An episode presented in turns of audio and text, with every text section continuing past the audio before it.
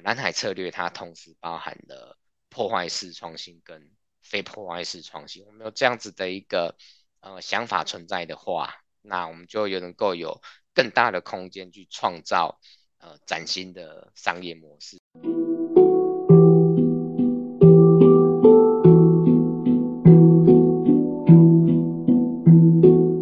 蓝海就在你身边，转动思考的角度，开启蓝海新商机。各位听众朋友，大家好，我是 Ken，欢迎大家收听《蓝海就在你身边》。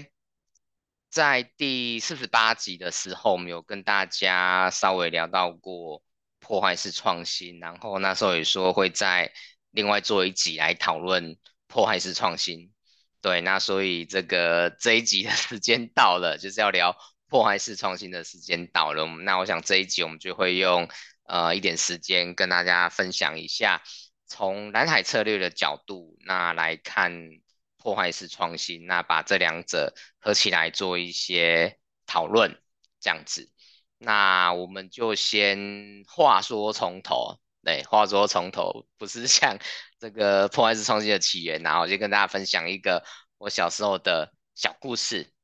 那个现在小学生也是都会有校外教学嘛？那我记得我小学三年级时候的校外教学是应该是第一次的校外教学，那就跟同学啊、老师坐游览车。那时候我记得是去林口的一个叫青春岭的森林乐园，不晓得对有没有听众也去过这个？游乐园的，就是这个在呃坡山坡地里面嘛，那很多的用木头搭建的游乐器材在上面爬来爬去，对，很多这样子的呃游乐设施，那就觉得很好玩，很开心。那那个时候是一九八零年代的末期，接近一九九零年这样子。那现在我们如果出去玩，大家都会用手机。拍照嘛，但是那个时候就是呃，不要说用手机拍照，就是还没有手机的时代，所以那时候如果出去玩呢，都是要用呃傻瓜相机拍照留下记录，所以那时候电视上会有很多不管是相机或者是这个呃底片的广告，像是什么呃他傻瓜你聪明啊，他抓得住我，对，这些可能到到现在大家都还会。呃，朗朗上口或是还记得的一些广告的词语，所以那时候如果要跟家人啊、跟同学朋友出去玩，大家可能会先到照相馆或者到便利商店去买底片，然后再出去玩这样子。那那一次的校外教学呢，我就跟我爸借他的傻瓜相机，然后我爸爸还帮我买一个底片啊，那我把它安装好。对，那是我第一次自己用相机这样子，那就很开心的跟同学在那个各种器材爬上爬下了一整天，然后把底片都拍光光这样子。记得那时候可能是二十四张或三十六张之类的。然后回到家之后嘛，我就还等不及我爸爸 把底片拿去照相馆冲洗。那时候我以为把 底片拉开就可以看到那个拍摄的内容，所以我就把那个 底片拉开看有没有，结果就当然什么都看不到嘛，然后也让底片曝光，那也没办法洗出照片，对，所以我人生第一次自己拍照的体验就以耍宝告终。那不过当当时这个青春岭哦，跟小学同学的一起在那边玩的这种。愉快的感觉，还有一些片段的画面，到现在都还留在心中，也是很美好的一段回忆啦。那后来呢？呃，到了高中、大学的时候，那电视上的数位相机的广告就取代了傻瓜相机的广告了。那再到我二十几岁，就是工作了五六年之后，我决定要自己开、自己买相机的时候。那那个时候就是买数位相机的，就不会去买就是要用底片的这种傻瓜相机，或是呃那时候很多同学会玩这种专业的相机嘛。那在更久之后，对，在我三十几岁之后，那基本上照相的功能就被整合在手机里面了。好，那我跟大家分享这个照相机的故事呢。其实照相方式的转变就是，呃，破坏式创新这个理论，我觉得一个很好的案例。呃，数位相机的发明，那让我们就是可以用数位去储存这些照片。那基本上因为这样的便利性，它就取代了传统的使用底片去拍照的市场。虽然还是会有人用用专业的相机在拍照，但是那毕竟已经是很少很少数的，所以整个底片市场存在的根基就被瓦解掉了，就被替代掉了。那再到后来，呃，手机的照相功能，那把相机的数位相机的照相功能给这个取代掉、包含掉之后，那让我们就是不用携带相机，你只要手机就可以随时随地的拍照，那又破坏掉了数位相机存在的必要。对我一个有一个印象很深刻的画面，我记得应该是大三还大四的时候。有一次我们坐在车子里，对，就跟几个社团同学，我们要一起去吃饭。那时候我们就在，应该不要讲争论哦，在讨论一个话题。那时候可能手机开始有这种呃照相的功能，那我们就开始讨论说这个呃数位相机以后会不会被手机取代？那当然就是会讨论，是因为分成两派嘛。对，那当然，最终结果就是这个数位相机啊，完全被手机给取代掉了。那所以呢，这个破坏式创新理论的出现，那它让商业的发展打开了一道新的视野，有很多的企业，那因为这个理论的启发，它能够去突破呃原本产业的框架，原本思维的框架。那他就呃透过这个理论的启启发，那试着去重新定义自己的产业，那重新塑造自己的产业，重新颠覆自己的产业。那也因为这样子的理论，为这个世界带来呃很多具有创新价值的商业模式，像我们刚刚提到的这个故事里面，呃，数位相机取代了传统相机，然后手机的照相功能又取代掉了。数位相机，或者是我们看到在音乐的这一块领域，那小时候我们可能都是用这种卡式的录音带。我记得 第一张买的唱片，忘记是这个小虎队还是张雨生的，对，用卡式的这种录音带。那到后来 CD 取代了卡式的录音带，那再到后来就是 MP3 等等这种数位的呃音乐又取代了 CD，这些都是。破坏式创新就是它会取代掉呃原本的产业的模式，原本产业的内容，那这种就是呃破坏式创新的根本。那破坏式创新的字眼很强烈嘛，那也很多这种很成功的案例，所以大家对这个理论就会觉得它很美丽，然后可能还会心情很亢奋这样子。然后我们如果把蓝海策略跟破坏式创新这两个都是引领大家去超越竞争，就是超越跟呃现有产业内的竞争者的竞争，然后去创造崭新商业模式的理论结合起来看的话，那我想呃。先先这一集先讨论的，我有三点我觉得比较基本的，对，那之后还有机会我们就再讨论其他的这样子哈，所以呃这一集我们就从三个观点来看，呃蓝海策略跟破坏式创新合起来看，那第一个呢是，其实蓝海策略它同时包含了破坏式创新跟非破坏式创新，所以我们也可以说是破坏式创新是。被包含在蓝海策略的空间里面的，为什么这么说呢？呃，一开始我们提到了在照相的市场里面，那我们看到了这个呃数位相机还有手机的照相功能，那都是属于破坏式创新的范围。但是我们也可以看到其他的例子，譬如说拍立得、拍立得它也是很成功的蓝海案例，很多人会想要就是拍照马上看到照片嘛，然后或者是说这几年这个很流行的形象照，很多照相馆它就是会帮人家拍形象照，很贵，一次可能要六千八千一万，对，那那也很多人在拍，现在是 LinkedIn 上面大家都放这种形象照，所以拍立得跟形象照这两个模式。它都开创了在照相这个领域里面的新需求、新市场，但是它并没有让某个产业消失，它是属于一种非破坏式的创新，也是一种蓝海。在音乐的市场，因为我们提到了 CD，提到了 MP3 是属于破坏式的创新，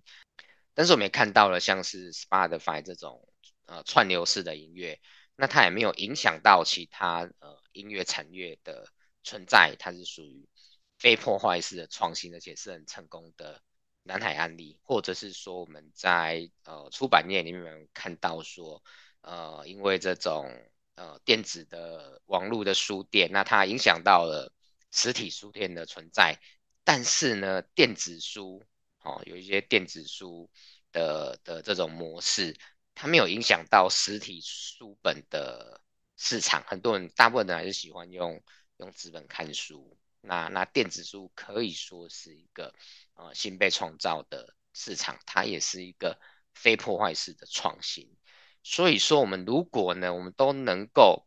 一直是回到价值创新这个本质的观点来看商业世界的话，那我们就会发现，在非破坏式创新到破坏式创新这两个极端的中间，它是一个光谱。那既然它是光谱，它就会有无限的空间可以去创造，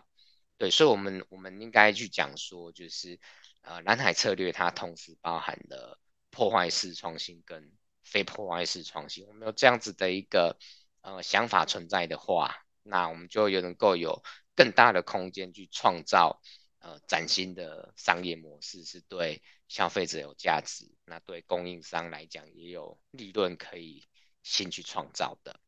那所以说，如果企业的成长或者转型，那只专注在破坏式创新，那去忽略掉了非破坏式创新，呃，这一半的光谱跟空间，那就会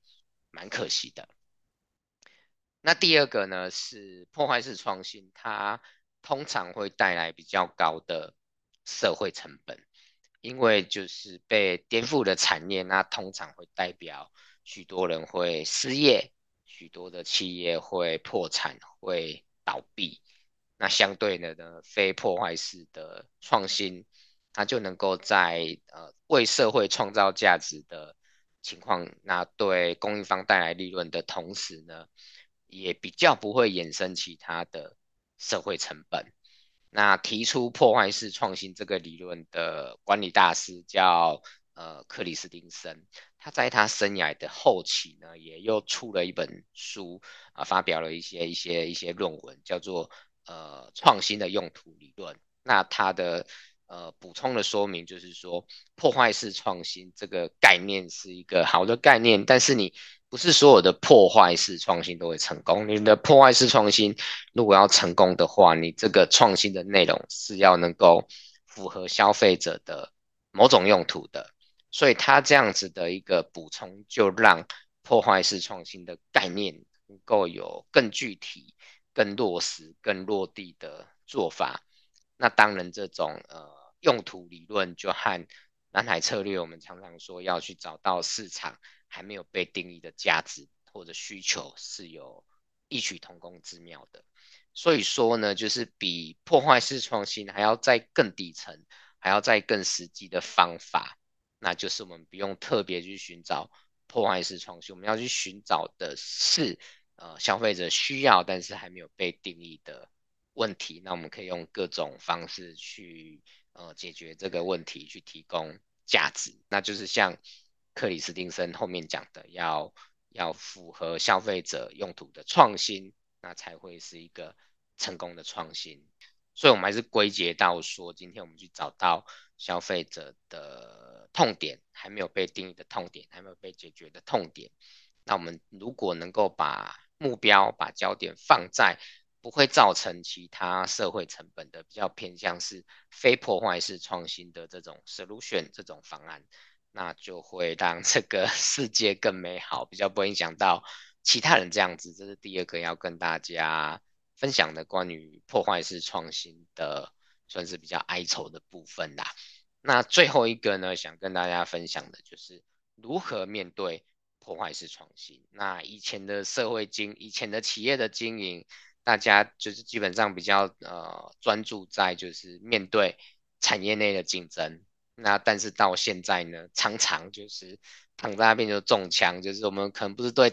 不是被产业内的其他竞争者打败的，是被其他的其他的产业给打败的。就像呃北高航线，它是被高铁给 取代掉的，它不是被不是被就是其他北高航线的互相彼此的业者去。取代掉的，那所以现在的企业经营，除了面对产业内这种呃血腥的红海厮杀以外，那还要担心产业外面呃四面八方虎视眈眈的替代者。那一样就是像这个呃我们这个故事的开始，这个呃一九九零年代这个底片的两大巨头，就是柯达跟富士嘛，基本上就是占有全球。超过百分之八十以上的市场。那在数位相机问世之后，这个很快速哦，这个传统的底片的需求每年大概以百分之二十的速度哦，快速的下滑。那这两个巨头呢，都知道傻瓜相机是渐渐的要被数位相机取代了。那不同的是，柯达呢，他希望用各种方式去让消费者呢，继续把拍到的底片冲洗出来，不管是用传统相机拍的，还是用数位相机拍的。但是呢，富士呢，他把他未来成长的希望呢，放在其他的产业。所以柯达的做法是什么？他就大举的投入数位相机的开发，还有行销，甚至呢，他用低于他的呃制造成本的价格去销售。数位相机，因为他认为他主要的获利来源还是要在冲洗底片这一块，还是要在底片这一块。那也一度呢，他在数位相机的这个呃市场获得了超过百分之二十的市占率。他也去并购了这种数位冲印的公司，那希望能够透过去掌握数位相机还有数位冲印技术的能力。那鼓励消费者就是呃去把拍到的照片尽量多洗出来，但是呢，他这种坚持要靠冲洗相片来获利的策略，并没有得到消费大众的青睐，所以呢，他在二零一二年的时候就黯然的宣布破产了。那富士呢，他是认知到说。呃，有数位相机之后，那大家就会用数位的方式来储存照片。所以富士呢，他试着他把他在制作底片的这种技术跟能力，那呃试着用来对世界在其他地方做出贡献。所以呢，他制作底片，他需要用到很多的胶原蛋白嘛，那他就把这个技术呢用在化妆品的产业上面。然后另外呢，就是呃底片要防止变色，需要有一些抗氧化的技术。那富士也把这个抗氧化的技术去用在延缓我们人类皮肤老化的这种研究跟产品上面。所以呃，富士在化妆品产业、在医疗产业的这种非破坏式创新呢，就是呃没有花很多年的时间，我记得大概是五到七年左右，就从零。那就做到了一年，就是超过一百多亿台币的这种营业额的规模，我觉得这个也是很很不简单，但是也是带带给我们很多启发的案例的。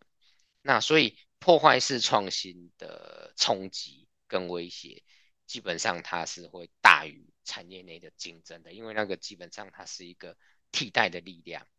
所以呢，面对破坏式创新，那我们如果不要把未来的获利跟成长的希望去寄托在原有的价值诉求上面，我们把眼光放到产业内其他还没有被定义、还没有被解决的痛点，我们把眼光放到产业外面的其他的边界，我们都还有很多转型的空间可以去耕耘。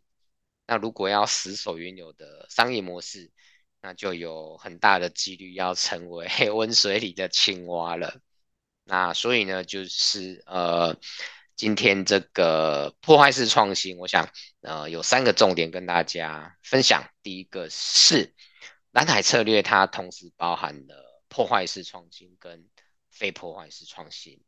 那第二个是破坏式创新会带来比较高的社会成本，所以那也策略会比较呃鼓励大家尽量用非破坏式创新这个方向去开拓新的商业模式。第三个就是。当我们的产业面临到破坏式创新的威胁的时候，那我们要做的事情呢是，呃，去找到其他的杠杆，啊、找到其他的痛痛点，找到产呃其他产业的机会，去转型，去成长。对，这是今天的呃破坏式创新想跟大家分享的三个重点。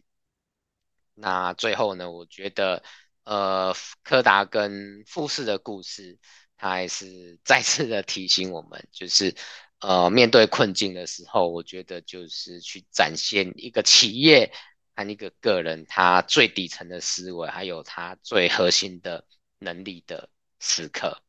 那我们如果愿意放下外在这个成功的自我陶醉，不要去心存侥幸，我们一直去理解到这个世界充满了我们可以去贡献自己的机会。那我们在面对破坏式创新的威胁的时候，面对呃自己的职业上面遇到威胁的时候，那我们能够很坦然的去耕耘跟打造另外一个利人利己的商业模式。那我觉得那个长期看起来是比较务实、风险也比较低的做法。所以呢，我们结论我想跟大家分享的是。呃，没有永远的蓝海嘛，但是我们可以一直保有蓝海的精神。所以，呃，我们再怎么成功的商业模式，再怎么顺利的职业，那呃，如果人生要工作这个四十年、五十年，也不太可能，就是一件事情都不用变动就可以那么一直顺利成功。所以在风起云涌的商业世界里面，那我们如果一辈子能够去做到三次的。成功的非破坏式创新，我想那就足够让我们安然的立足于世，然后也为这个世界、为这个社会创造许多的价值、许多的真善美。那在我们自己悠悠的这个人生的长河里面，我们能够从自己的内在去做到三次大破大立的破坏式创新，那帮助自己在理性上面、在感性上面。都能够有成长，那我们就能够活得越来越自在，越来越从容，越来越平静，越来越喜悦。那能够去品味到呃生命每个当下的这种真善美。好，那今天呢，呃，关于破坏式创新的美丽与哀愁，就跟大家分享到这边。那先这个预告一下，就是。话说从头，讲这一集既然讲到了破坏式创新，那下一集呢，我们就再往呃破坏式创新的根源再更往前讲一点，就是看待产业，有人会用这种结构主义，有人会用重建主义。那我们呃下一集呢，就是哦破坏式创新呢基本上就是重建主义的一种，跟跟这个奈策略是是一样的。对，那下一集呢，我们就来呃跟大家分享一下。就就是在看待产业的话，这些呃学术界的这种大师们，他们啊、在这两个角度怎么去看待产业，那可以带给我们什么样的在商业上面、在职业上面的启发？好，下一集我们就跟大家来分享一下这个部分。好，那今天的破坏式创新的美丽与哀愁就跟大家分享到这边，谢谢大家的收听，拜拜。